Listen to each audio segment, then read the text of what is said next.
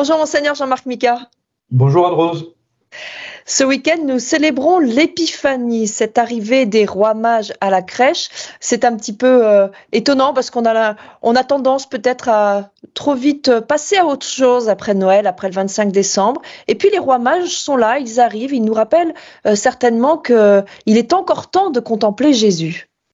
Pour nos frères d'Orient, c'est même euh, la fête de Noël. Euh, de ces jours-ci. Et, et, donc, euh, oui, c'est une nouvelle manifestation du Verbe de Dieu.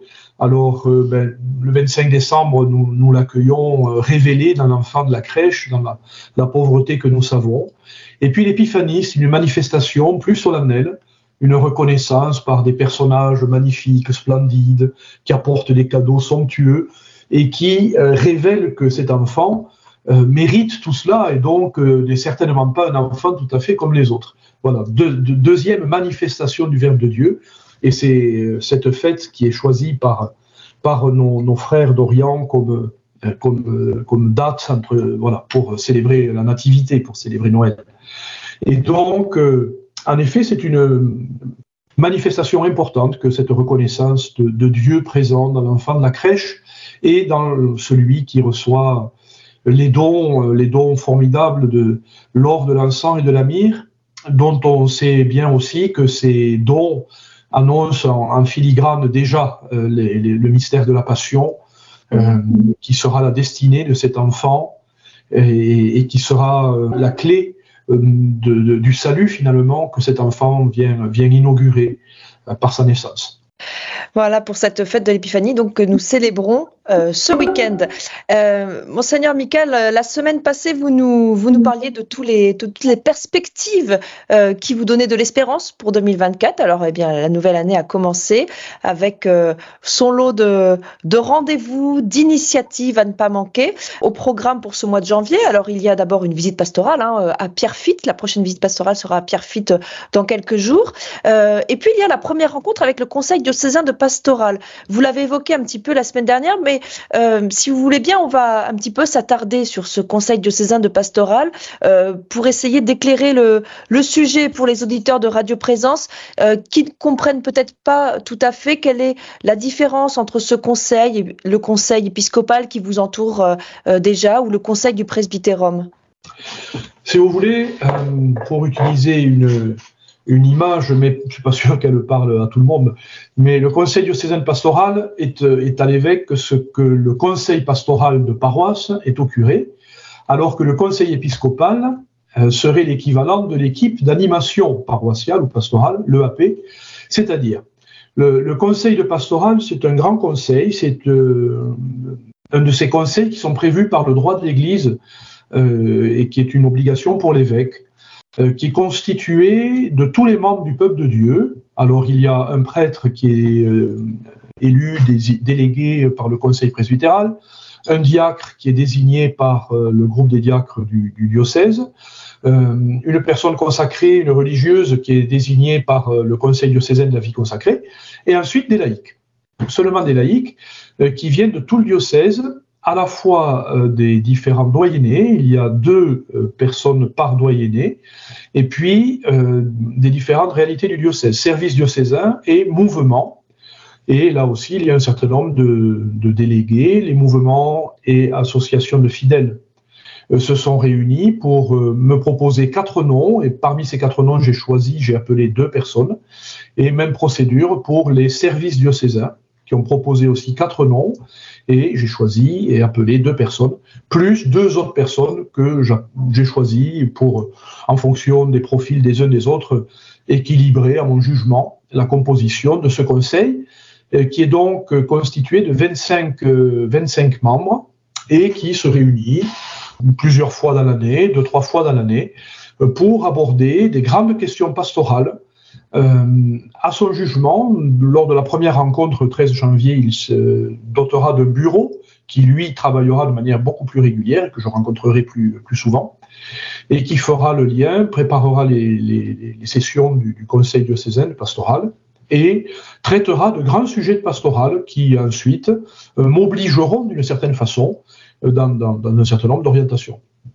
C'est-à-dire que ces personnes qui ont été choisies sont des personnes qui sont particulièrement connaisseuses de la, enfin, du magistère, des textes du Saint-Père. Elles ont, elles ont des critères particuliers. Bien sûr, c'est des gens qui ont tous lu le Concile Vatican II intégralement, tous les textes des papes depuis, et qui ont au minimum une licence en théologie. Non, non ce sont des fidèles de notre diocèse, des chrétiens, euh, qui vivent la foi, qui ont des engagements et qui sont estimés euh, aptes à avoir une vision d'ensemble de ce qu'est le diocèse et de ce, pourquoi il existe, de ce qui est sa mission. Même si euh, chaque personne euh, arrive parce que venant d'un doyenné ou proposé par des services ou proposé par des mouvements, euh, une fois que le conseil est constitué, tous ses membres sont solidairement au service de la pastorale et de la mission du diocèse, de tout le diocèse. Ils ne sont pas là pour représenter ou défendre les intérêts de tel ou tel parti. D'un doyenné. Ou d'un doyenné, ou d'un mouvement, ou d'un service, mais ils sont là pour voilà, euh, un certain nombre de, critères ont été formulés pour la Constitution, pour qu'on soit à peu près sûr de n'oublier personne, que euh, l'intégralité du diocèse soit bien, euh, toutes les réalités du diocèse soient bien représentées.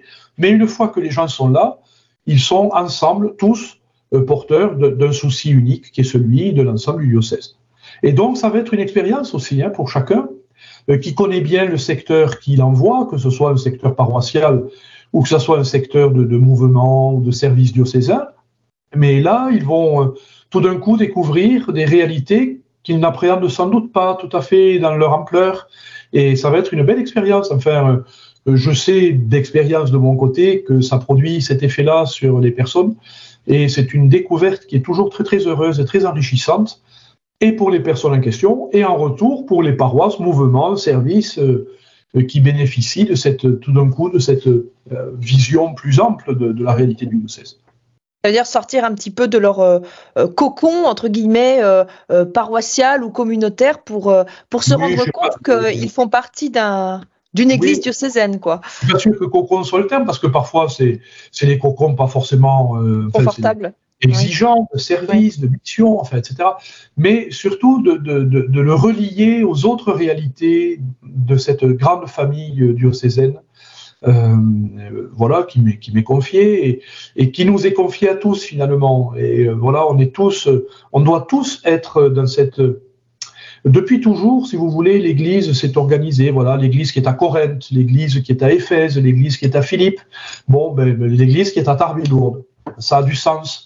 Et, et c'est pas seulement à l'évêque d'avoir cette vision d'ensemble, mais à l'ensemble des fidèles de cette Église-là. Qu'est-ce que vous attendez d'eux euh, Certains auront euh, des caractères différents, peut-être euh, certains arriveront avec un, franc-parler, et puis d'autres peut-être plus sur la réserve. Qu'est-ce que vous attendez d'eux? Qu'ils vous confortent dans des perspectives que vous avez déjà, ou est-ce que vous êtes prêts à être bousculés déjà des projets tout ficelés, je leur demanderai de les approuver. non, bien sûr. Euh, j'attends d'eux qu'ils soient vraiment catholiques, c'est-à-dire à la fois totalement libres de, partager ce que l'Esprit Saint euh, leur inspire, leur suggère pour, la mission, pour le bien de, l'Église et de sa mission dans notre diocèse, avec beaucoup, beaucoup de liberté, donc de franc-parler à l'occasion, si besoin, etc., etc.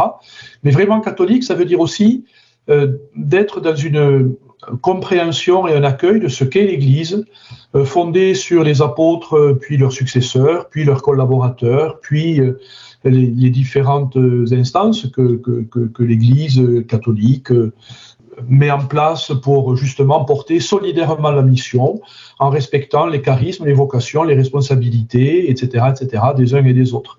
Voilà. Donc c'est ça, être vraiment catholique, c'est à la fois être tout à fait libre, dans un cadre donné et puis euh, recevoir aussi euh, l'appel qui vient pas seulement de nos inspirations personnelles, mais qui vient aussi de l'extérieur euh, à travers, à travers les, les, personnes que le Seigneur a mis en service pour cela. Quoi. Vous parliez tout à l'heure de deux ou trois rencontres du Conseil diocésain chaque année. Est-ce que le, le reste du diocèse aura à chaque fois le, suivi, le compte rendu. De quelle manière on pourra savoir ce qui se passe au Conseil diocésain pastoral Absolument. C'est prévu tout à fait qu'un secrétariat élabore un compte rendu qui sera ensuite partagé à tous. Et il y aura prochainement, je, lancerai euh, un appel à cela aussi, puisqu'il y a six doyennés dans le diocèse, trois nouveaux doyens euh, sont nommés en, ce début d'année, et puis l'année prochaine, il faudra euh, envisager la nomination des, trois autres doyens, pour des raisons d'âge atteint, de limite d'âge atteint par l'un ou l'autre, etc. Bon. Et donc, ce qui s'est mis en place à Tarbes euh, suite au, à tout le travail euh, de, réflexion avec euh, les uns les autres l'année dernière, c'est-à-dire la mise en place avec le doyen d'un conseil de doyenné, eh bien, j'inviterai chaque doyenné à se doter de la même façon d'un conseil de doyenné et qui, lui, se réunira plus souvent et fera l'interface entre les paroisses d'une part et puis le conseil diocésain pastoral d'autre part. Voilà, mais on, sent bien aussi euh, cet appel pour chaque chrétien à prendre, euh, à prendre part à, la vie de l'Église et à, s'engager, à s'y intéresser, à, s'investir. Il me semble qu'il y a quelque chose de très très important, c'est une petite révolution culturelle sans doute à faire encore et encore et encore et encore, culturelle, spirituelle, théologique. Euh, voilà, c'est-à-dire que j'entends encore beaucoup, beaucoup, beaucoup de la part de chrétiens euh, très généreux, hein, vraiment, il n'y a absolument aucun doute là-dessus, mais qu'il nous faut, euh, voilà, on s'engage pour aider les prêtres. Mais il ne s'agit pas d'aider les prêtres, il s'agit de prendre en charge la mission qui fait partie de la vocation baptismale. C'est votre mission, c'est la mission de chacun et de chacune que de, de, de, faire grandir l'Église pour qu'elle puisse porter l'Évangile jusqu'aux extrémités de la terre. C'est la mission des baptisés. Et les prêtres sont ordonnés pour permettre aux fidèles de faire ça. C'est pas l'inverse. Parce que quand on dit euh, je m'engage pour aider le prêtre, ça veut dire que oui, mais si le prêtre était plus nombreux, plus jeune et plus vaillant, eh bien, il n'aurait pas besoin que je l'aide et tout serait très bien. Ce serait ça l'idéal. Eh bien non, c'est pas ça l'idéal. Et, et, précisément, je pense que c'est dans la mesure où les fidèles euh, ont conscience que c'est leur mission à eux d'abord et qu'ils s'engagent pour l'assumer, qu'alors le besoin de prêtres est ressenti par tous et que des vocations naissent dans les communautés. Mais ça, c'est le Concile Vatican II. On a un peu l'impression, alors pardon, euh, euh, ça va peut-être euh, surprendre ou choquer que je dise ça, mais on a l'impression que ça y est, c'est aujourd'hui qu'on met en œuvre le Concile Vatican II à travers ce que vous êtes en train de nous expliquer. Vous savez, les conciles, il faut un siècle pour les mettre en œuvre. Alors on n'est que à 60 ans du Concile Vatican II, alors il y a encore un peu de marge. Bon voilà, en tous les cas, on voit que l'année 2024 euh, euh, démarre euh, sur les chapeaux de roue et qu'il y aura de, belles rencontres, de beaux rendez-vous et vraiment de, belles initiatives portées dans le, diocèse de Tarbes et Lourdes voilà, pour, pour toute l'année 2024 et bien plus encore. Merci beaucoup, Monseigneur Jean-Marc Micard. On vous souhaite un, un bon début d'année et puis à la semaine prochaine pour un nouvel entretien. Merci beaucoup, Anne-Rose, et encore meilleurs voeux à toutes et tous.